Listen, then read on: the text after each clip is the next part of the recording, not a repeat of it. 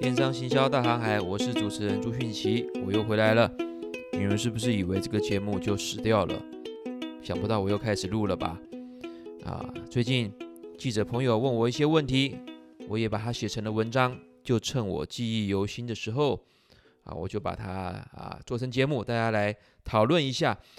呃，就是关于虾皮店到店开始推出了叫做智取店啊，就是他在店到店里面安装了智能柜，就是无人柜了啊，你可以二十四小时随时去寄货取货。怎么又是虾皮啊？为什么又是虾皮啊？怎么不是 PC Home 来做智能柜啊？啊，刚虾皮刚做店到店的时候，很多人就说哇，怎么那么创新，那么大胆啊？很多人还。觉得啊，这个一定会失败的啦啊！台湾不需要了哈、就总是有一些对于创新的人去唱衰的人啊。那我都很鼓励创新，很喜欢创新。那现在把焦点放回智智能柜啊，记者朋友问我三四个问题，我就自问自答，自己访问自己了哈。因为毕竟 Podcast 是一个很自由，可以讲自己的想法的一个园地嘛哈，所以我就来。啊，谈一谈，他问了我几个问题，我就自己问自己，然后来回答一下。呃，记者关心一件事情，就是说为什么智能柜这这个这个产品啊，台湾之前也有啊。啊，我之前工作的地方在大安捷运站附近啊，我们那个捷运站就常常有很多智能柜啊。我记得快取宝，大家还记不记得？后来好像有负面的新闻就关掉了嘛，哈。快取宝那个时候就可以做一些菜啊，可以加热啊。后来有看到那个雅尼克的自动贩卖蛋糕的啊，那还有一个做年菜的啊，也是可以加热预预预预定年菜哈，冷冻还是热的我忘记了。就是台湾还有，然后另外还有掌柜哈，掌柜这个算是台湾比较有名的。后来在二零二零年也是停止营业了。就是智能柜这种因应的电子商务的流行。那你把这个嗯快递啊宅配送到快递到收货人的家中的时候，有时候他不方便收货嘛啊，所以就有些人会选择在这个智能柜把商品放在柜子里面，再简讯通知你，你再按照他指示的去智能柜按一些按键或者扫描 QR code 之后，就可以把产品拿出来。记者朋友就问我说：“那你可以分析一下为什么之前有，但是一直没有风行起来？”不普及背后原因是什么？那在谈论这个问题的时候，我们就要看一下这个智能柜在其他地方哈，在世界其他地方的状况是什么样啊？那台湾是不是相对比较普及啊？啊，顺便再讲一下为什么我又开始录了呢？我觉得这个 Podcast 是很好的这个园地啦，而且我最近聘请了一个非常非常厉害的助手，他叫做 Chat GPT，他帮我解决了很多问题。所以我呢，我又有点时间来开始录节目。你可以去问一下 Chat GPT 啊，大陆、香港、韩国、新加坡智能柜的使用状况啊，你就发现台湾呢是相对比较落后的地方啊。那为什么落后？为什么不普及呢？这个问题怎么回答呢？我想一想，可以从几个方面啦、啊。第一个方面是供给面呢、啊，过去这些不管是掌柜或是快取宝啊。这些都算是新创公司，都是中小企业，而且他们直接切入了智智能柜的这个部分，是单独切入哦。也就是说，它本身并不是在快递物流或者是电子商务的这个生态系统当中。而这些大型的零售商呢，大型的电商啊，像是譬如说，譬如说 PC Home 啊、Momo 啊，或是当时的虾皮，并没有直接来进入智能柜。所以呢，这些新创公司本身规模就小了，而且它本身并没有大量投递快递的这个需求，所以呢，他一开始进入就要花这么多钱建造这么多的柜子，去租这些位置啊，这些场租地房租了哈，放这个柜子，他没有马上的业务的话，当然就有很大的经营压力啊。那你知道大陆跟美国是谁在做吗？大陆就是淘宝。还有，呃，三通、一达、顺丰哦，这几个是最大的，都纷纷投入这些智能柜。那当然也有一些新创公司去做这个智能柜的，在大陆，大陆是非常非常普及的啊，甚至可以买到一些热的啊，或者是一些生鲜的食品，在你家的社区的附近楼下哈，就可以买蔬菜啊、水果，就放到你的智能柜里面。那大陆的这些 player 都是这些电商的，或者是本来就在这个物流系统当中的，所以它本身就是使用者啊，它现做就等于现节省它的成本，或是增加它的业务范围。那在美国的话，就是亚马逊咯。亚马逊是最早啊大规模的开始做这个 locker，不但在美国做，它还放到了日本，放到欧洲去。所以你跟中国跟美国比的话，你看都是这些厂商在做，它本身就是这个使用者。那你掌柜或者是快取宝，你当然不能跟他比啦哈。所以过去台湾的这些业者是不容易成功的哈。那你看现在比较知名的就是邮局的 i 邮箱嘛。那那邮局当然是国营企业，它就雄厚资本啊。再来，它本身就有寄信、寄包裹的需求，不是吗？而且它把那个呃智能柜都放在，主要是放在它的邮局里面嘛，所以它也没有这些资金的呃租金的成本嘛，啊，所以过去供给面这一块哈是太弱了哈。那那未来呢？我看好虾皮嘛，啊，虾皮开始做，那虾皮本身当然它就是一个大量的使用者了啊。而且它的房租都已经付了，它只是在腾出一些空间来制作智能柜，所以它节省的马上就节省很多人力的成本来提供这些二十四小时的服务。啊，那我也是很爱用虾皮的，常常我家附近的都大排长龙啊，晚上它也关门了啊，很多国定假日它也关门了，对不对？那你现在都可以去啊，随时都可以想去寄货取货，那么就是非常棒的嘛，哈，就很多新的服务，所以它。节省了成本啊，虽然增加了一些制作这个贵的成本啊，啊，不过它整体来说是相对比较划算的，也算是在这个生态系统当中加入这样子的服务，所以它的策略是啊是很棒的啊。那另外我们再谈一下，在在供给面这一块啊，就是呃，像以大陆的经验来讲啊。真正在付钱、在使用的人是谁啊？啊，真正在使用的、真正在使用智能柜的，要看就是那些快递业者了哈。我们就是我们像下下面讲到的一个需求面啊，需求面就是消费者是不成问题的哈，只要有便宜的、方便的取货，他们就会取货。但是谁愿意把货投进去呢？啊，那大陆有很多的这些快递公司，他去寄货。的时候，消费者不在家里面，你知道那个成本是非常高的啊。就是说，哎，你你哎哎，朱先生啊，你的包裹到了，什么时候来拿货啊？你这边没有管理员呐，啊，不好意思，我这个下班才能到，你可不可以晚上送？啊，晚上送好，那晚上再来。啊，晚上来的时候，不好意思，我我今天加班，我我要十点以后才到，你可不可以周末送？就这样子一来一回，其实是这些物流人员呢，啊，很高的这个成本呐，哈。所以呢，大陆呢就他们这些物流公司呢就会用大概零点五毛啊，零点五元左右哈，零点五到一元人民币，这些快递公司呢就会把他的货品呢放在他收货者附近的智能柜，然后通知他去取货。啊，那后来普遍的这样子做呢，啊，节省了大量的成本啊，啊，所以这些快递业者才是他真正的使用者。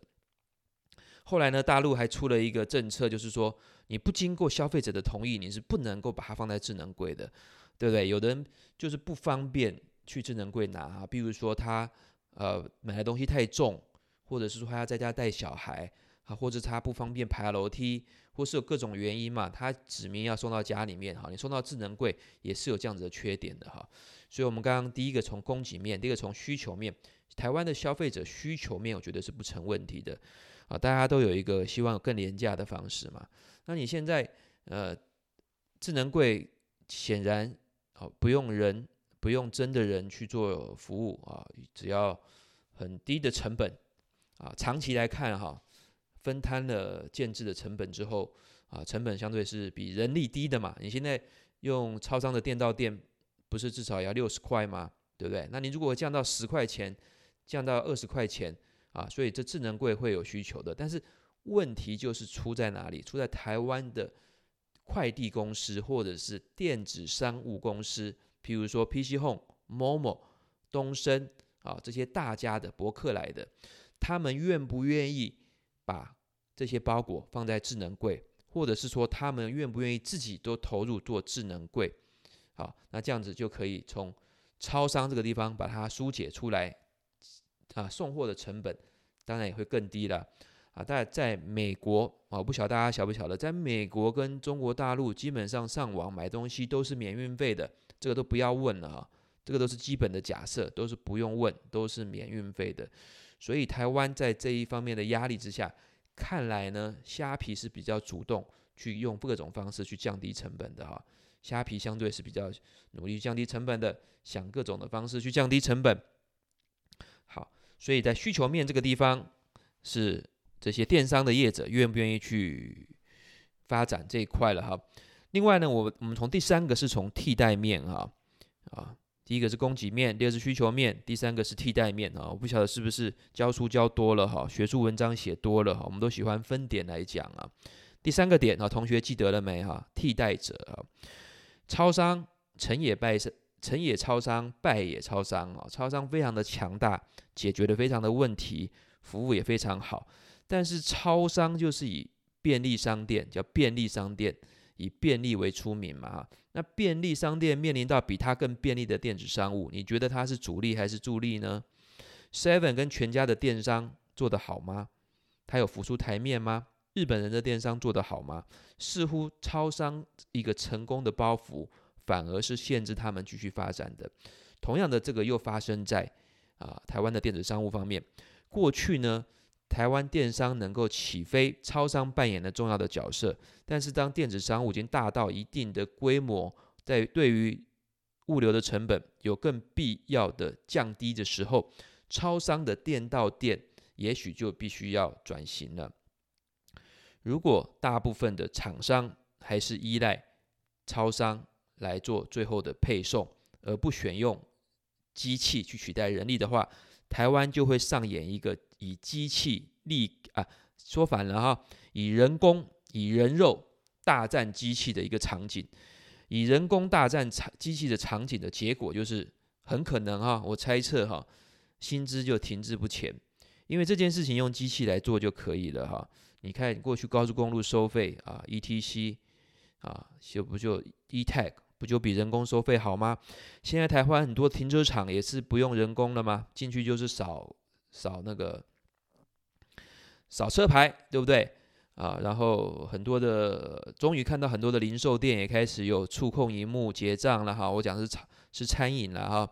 啊，后来记者也提出来，就是像肯德基嘛哈，肯德基也有智能柜的餐厅嘛，就是你用手机下单之后，他会把炸鸡啊，把把这些汉堡啊、薯条直接放在柜子里面。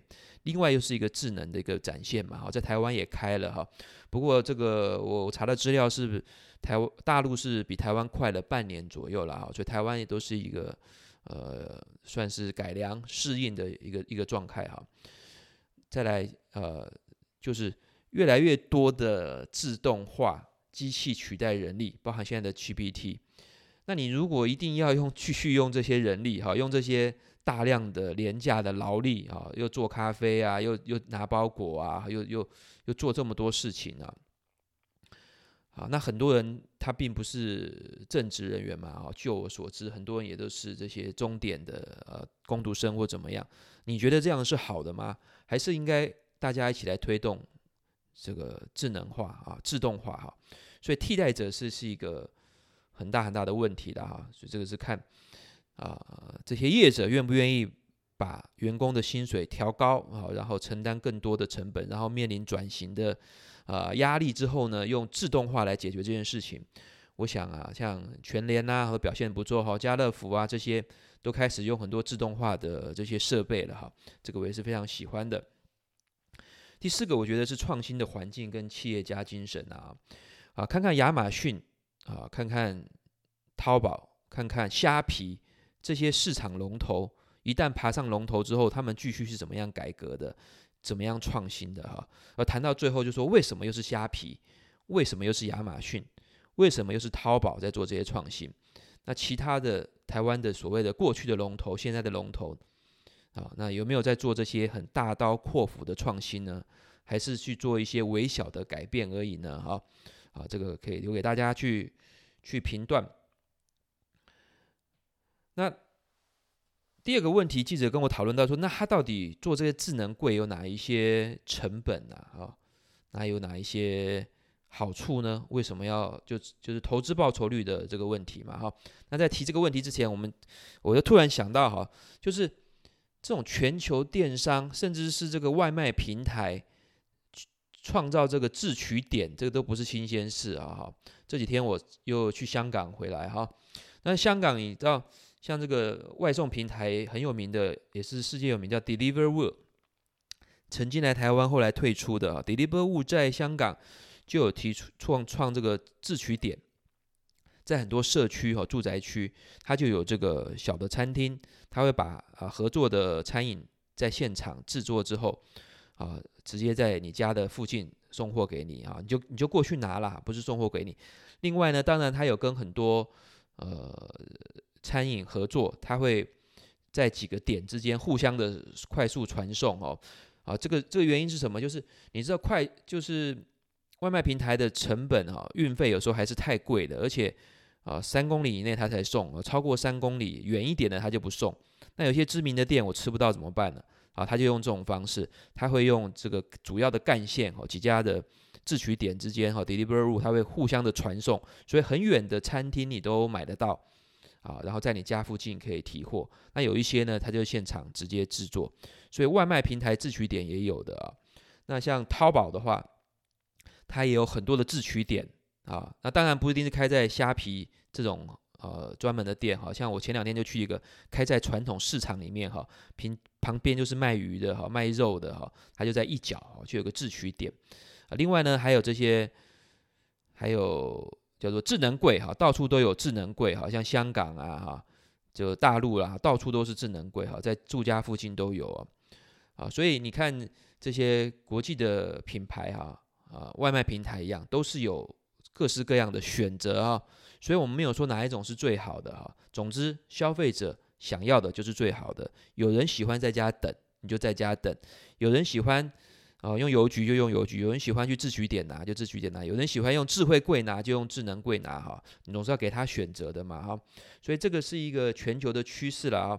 那我们再回来哈，记者问我说那。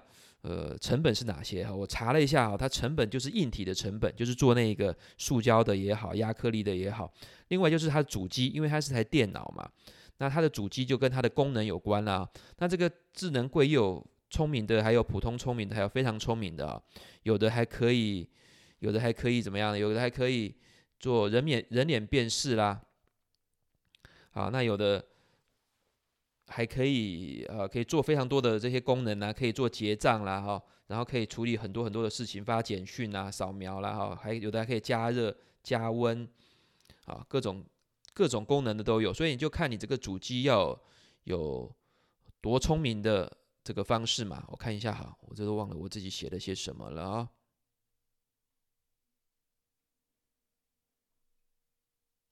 好。这个硬体跟软体哈，软体就是它的主机。我查了一下，它大陆的价格是五十万到一百万哈，换算成台币哈，大概是一百二十格的柜子，五十万到一百万，一百二十格的柜子。当然，这一个硬体的成本跟你一次建造多少组有关系啦。如果这个是个很普及的，台湾就有这个产业嘛哈，我们制造非常强的，成本就能够压低。如果你就是做那么几组的话，当然成本就高了哈。那除了软硬体之外的成本，还有租金，就是看你是租在很热闹的商场、百货，还是租在捷运站，还是租在一些社区。那有一些办公大楼或社区，甚至是免免租哈，免租的给这些柜子来进驻。因为我这边办公大楼的人，他们不方便走出去去取货嘛哈。你在我大楼底下设一个不就好了嘛哈？还可以卖便当哈，还有卖衬衫，卖什么都可以啊。所以这智能柜的功能其实是非常多的哈。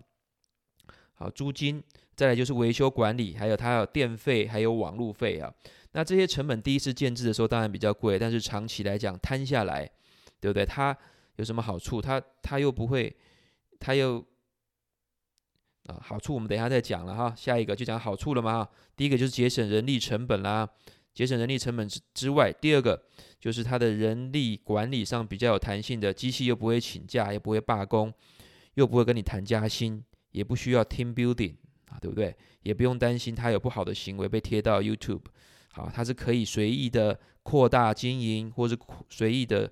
啊、就把它解聘啊，不是说解聘了，就就不用了，对不对？你看这时候有时候在这个劳力管理上面，确实对很多老板来讲，其实是个好消息了啊。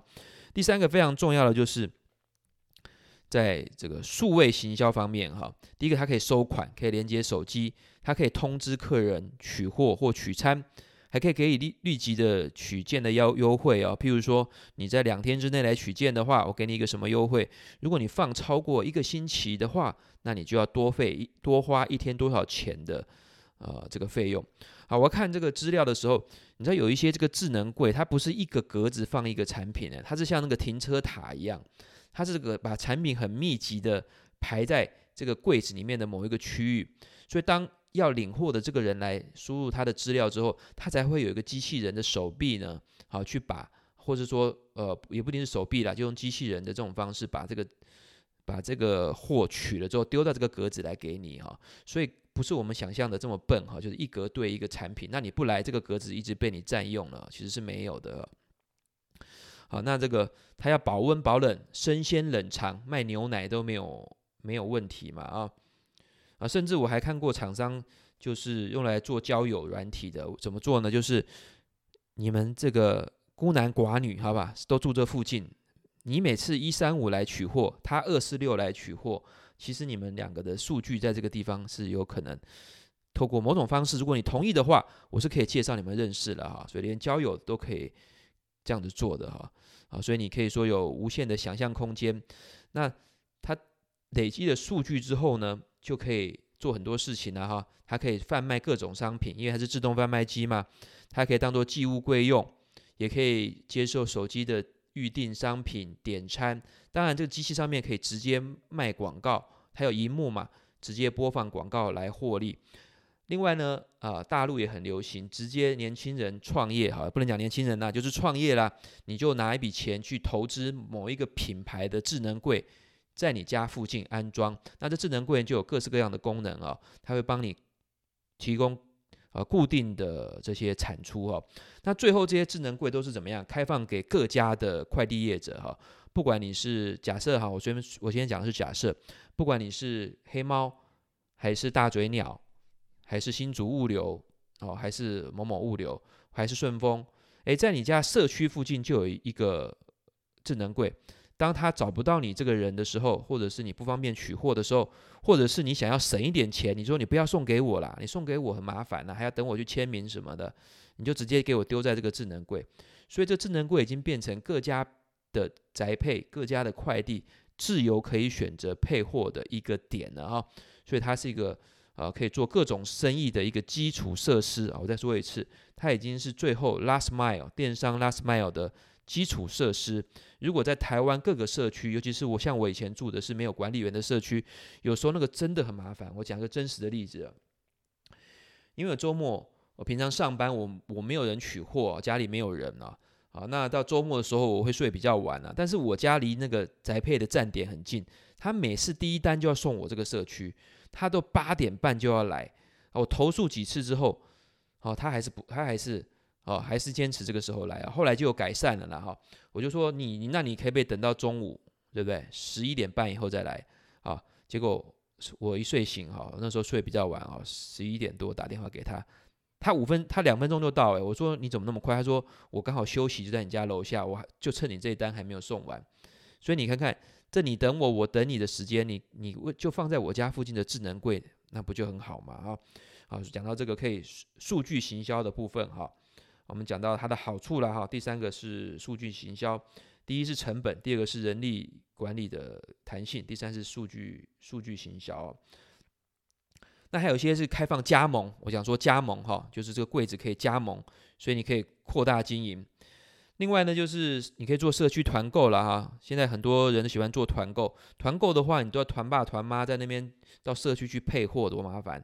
你直接就配到这个地方去了。所以你可以想象，如果虾皮店到店再多个两倍、三倍，全台湾都是虾皮店到店的话，我觉得它就可以开放起来，让其他的电商进驻了哈。如果虾皮有这个想法的话，就我不只放虾皮的东西哦，你黑猫找不到。你黑猫找不到你的要送的送货人，你就放放在我这个虾皮店到店嘛，对不对？当然就看其他的业者是怎么想的啦。所以它这个呃可可可可以扩大成各种模式。如果虾皮店里面的这个智能柜也可以保温的话，保冷的话，以后都可以卖生鲜的啊，冷冻的水饺啊什么的，对不对？二十四小时保保冷啊，你多给点钱就可以了嘛。所以这个有很多很多变化的方式啊。第四个，我想特别来聊一下，就是。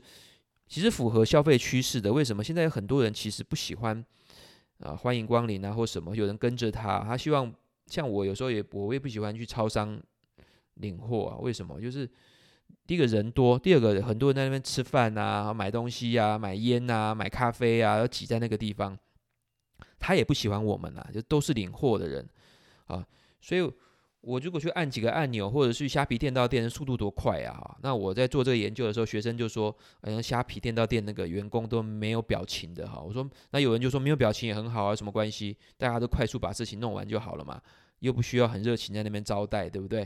诶，确实是哦，有很多的人现在是喜欢这种。叫做孤独的美食家啊，日剧对不对？孤独的美食家就一个中年男子，整天在那边吃这个吃那个，我是不是很懂这个为什么那么受欢迎呢？哈，我每次看一下就看不下去了。他就在那边独白啊，吃这个吃那个，就自己跟自己讲话。